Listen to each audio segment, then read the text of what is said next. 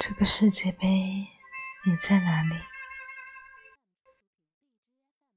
在哪里醒来、睡去、吵闹、哭笑，为别人不懂的情绪失控，为自己追随的人疯狂？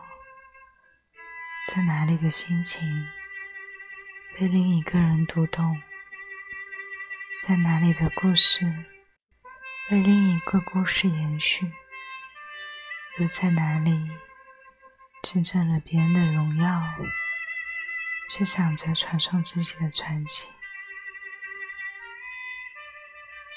当狂欢散去，宴席平息，我们在这里的最大意义是重新发现了你，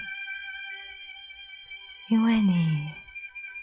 让过去的三十一天充满意义，别让接下来的每一天都值得追问。你的生活在哪里？我在这里。